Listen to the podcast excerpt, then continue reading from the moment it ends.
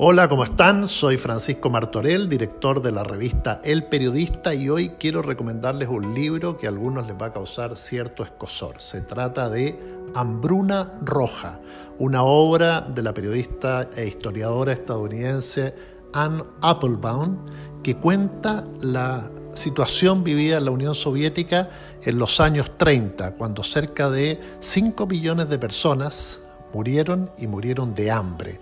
Eso se llamó Holodomor, que viene a ser como una especie de holocausto, pero por falta de alimento.